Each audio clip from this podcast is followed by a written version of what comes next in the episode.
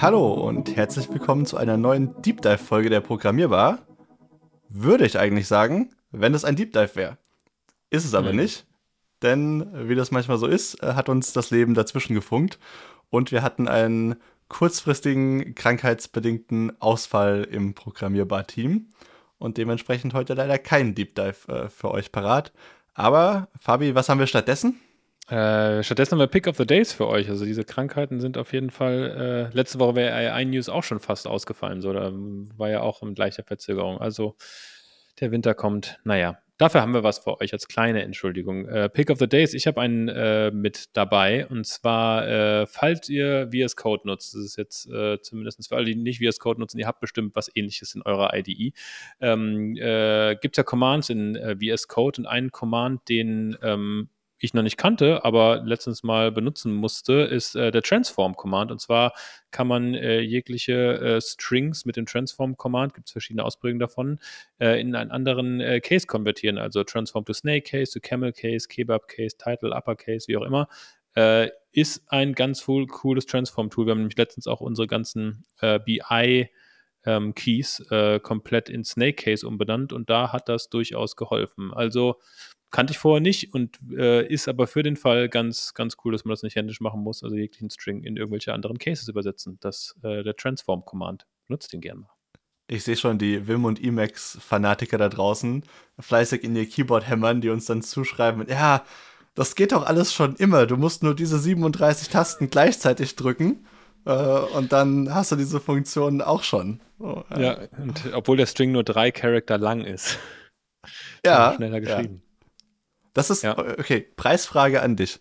Mhm. Wie macht ihr das bei euch im Source Code, wenn der Name eine Abkürzung ist?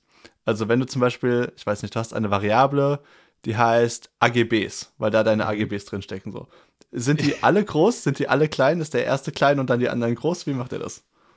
Ähm, also ehrlich gesagt, jedes Mal, wenn wir es machen, frage ich mich auch, weil ich glaube, wir haben uns nie wirklich darauf geeinigt, aber wir würden, wenn, es gibt ja auch manchmal Fälle, da habe ich irgendein Beispiel, wo wo mittendrin irgendwas capitalized ist, wo eine Abkürzung im String vorkommt, mhm. also ein New, New AGB äh, ja, ja. Field oder sowas, dann äh, würden, wenn es im Endeffekt drei Strings wären, würden wir New klein schreiben, AGB komplett groß und Field auch wieder capitalized. Das heißt, wir hätten vier capitalized vier Letter Großbuchstaben in der Mitte. Das auch, ja, also das hatte ich noch nicht gehört, so. Ja, aber das ist, ich glaube, das ist was, was jeder irgendwie auch anders Wie würdest, also was wäre denn deine Antwort drauf? Wie machst du Also ich, ich hätte es tatsächlich früher wahrscheinlich ähnlich gemacht äh, wie du. Ich habe mich irgendwann mal dazu durchgerungen, zu sagen, ich behandle Abkürzungen als eigenständige Hauptwörter sozusagen und hätte dann nur das A von AGB groß und dann den, mhm. den, Rest klein, einfach um es so ein bisschen konsistenter zu haben. Auch wenn ich es beim Lesen jedes Mal scheiße finde, ist es so das, was. Ich überlege äh, gerade, wir hatten bisher nicht so häufig die Fälle, aber ich glaube, wir haben es dann jedes Mal mit AGB wäre groß geschrieben. Und ich habe jedes Mal gedacht, also irgendwie fühlt sich das komisch an, aber irgendwie ist klein zu schreiben, also GB dann klein zu schreiben, hat sich auch komisch angefühlt. Ja, genau. Das, ähm, äh, okay, die, die ja. Preis. Hast du gerade deinen Visual Studio Code offen? Wir, wir, machen das jetzt einmal live für alle, alle Zuhörer. Ich was, was würde Visual Studio Code machen, wenn du es transformst? Wir machen mal, was haben wir gesagt? Äh, wie es? Äh, find New AGB Field oder sowas. Jetzt natürlich auch die Frage, ob so. er merkt, dass AGB. Ne? Cannot find name New AGB Field, klar, okay. Transform, was, in was willst du denn übersetzen? To uh, Snake Case? Ja, zu, also es, es, müsste irgendein anderer Case sein und dann machst du Camel Case draus. Und dann ist die Frage, was davon ist groß. Okay, also jetzt habe ich erstmal so geschrieben, wie ich es vorhatte. New, dann AGB groß und dann äh, Field ähm, mit großem auch wieder F. groß und habe es zu Snake Case gemacht. Jetzt hat er geschrieben new-agb-field. Also er hat AGB auf jeden Fall als ein Wort mhm. schon mal wahrgenommen. Und jetzt wollen wir transform to Camel Case. Na, da würde er es so machen wie du. New AGB und A groß. Aber gut, ich meine, AGB ist für ihn ja auch kein, keine Abkürzung. Ja, er kennt sie ja auch nicht, nicht als Abkürzung.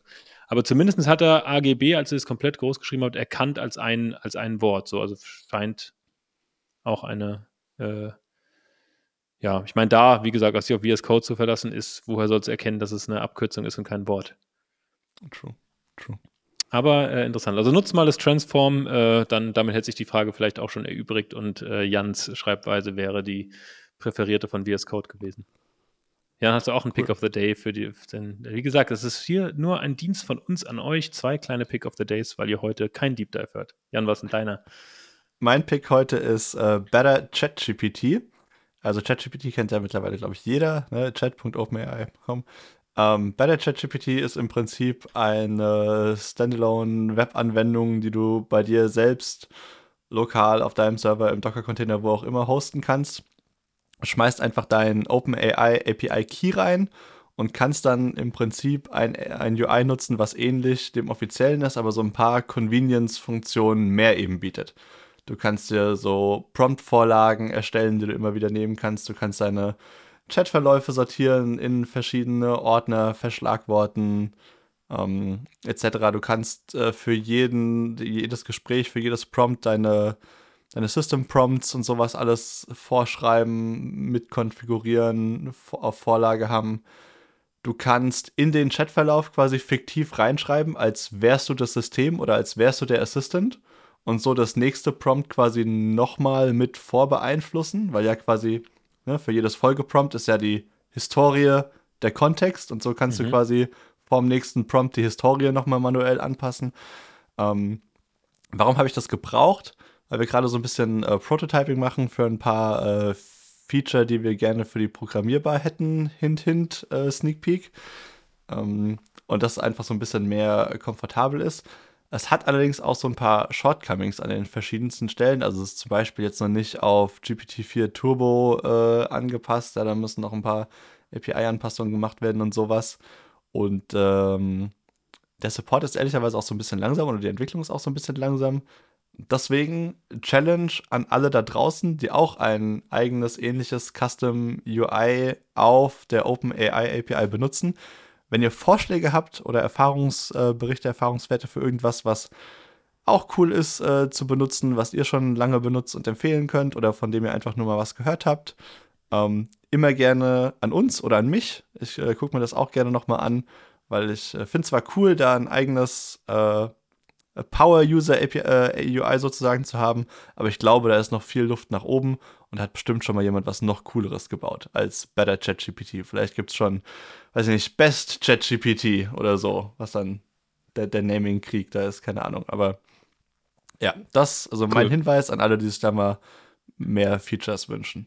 Also zwei Aufrufe sozusagen heute. Wenn ihr uns mal sagen könnt, wie eure äh, New AGB File, oder ich habe schon wieder vergessen, wie unser String hieß, New AGB Field, wie eure Benamung dafür ist, würde uns interessieren. Und zweitens, wenn ihr bessere Alternativen zu Better ChatGPT kennt und noch einen viel besseren Pick als der Jan habt, schreibt uns gerne an podcast.programmier.bar.